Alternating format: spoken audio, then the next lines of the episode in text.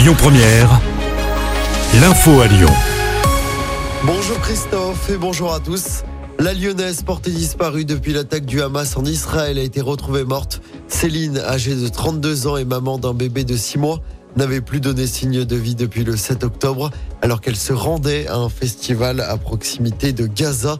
Israël qui se prépare à une offensive terrestre sur la bande de Gaza. Joe Biden, le président américain, annonce sa visite dans l'État hébreu. Il est attendu sur place ce mercredi. Bruxelles, à nouveau touché par le terrorisme. Un attentat a fait deux morts hier, le soir du match de foot entre la Belgique et la Suède. Deux Suédois tués par un homme muni d'une arme automatique. Il a ouvert le feu sur un boulevard dans le nord de la capitale avant de prendre la fuite à scooter. Il est activement recherché ce matin. La campagne de vaccination contre la grippe débute aujourd'hui. Elle va se poursuivre jusqu'à la fin du mois de janvier. En France, chaque année, entre 8 et 10 000 décès sont liés directement ou indirectement à la grippe. La campagne de vaccination s'adresse à tous les Français, mais pour les personnes les plus à risque et les plus de 65 ans, le vaccin est entièrement remboursé.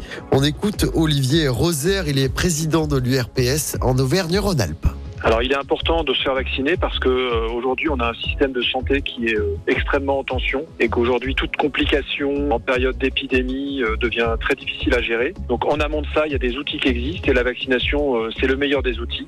On a vu l'année dernière à Noël avec la triple épidémie grippe, Covid, bronchiolite à quel point c'était compliqué à l'hôpital. Donc il est important si on veut éviter d'avoir des problèmes pour se faire soigner de se vacciner en amont. Et depuis quelques années, les pharmaciens peuvent administrer la dose de vaccin contre la grippe. Ils ont désormais le droit de vacciner contre toutes les maladies. Un rassemblement en fin de journée à Lyon, rassemblement organisé par l'association Jamais sans toi.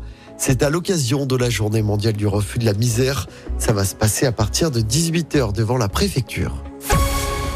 Allez, on passe au sport en football. Les Bleus qualifiés à l'Euro 2024 jouent un match amical ce soir face à l'Écosse. Coup d'envoi du match à 21h sur TF1.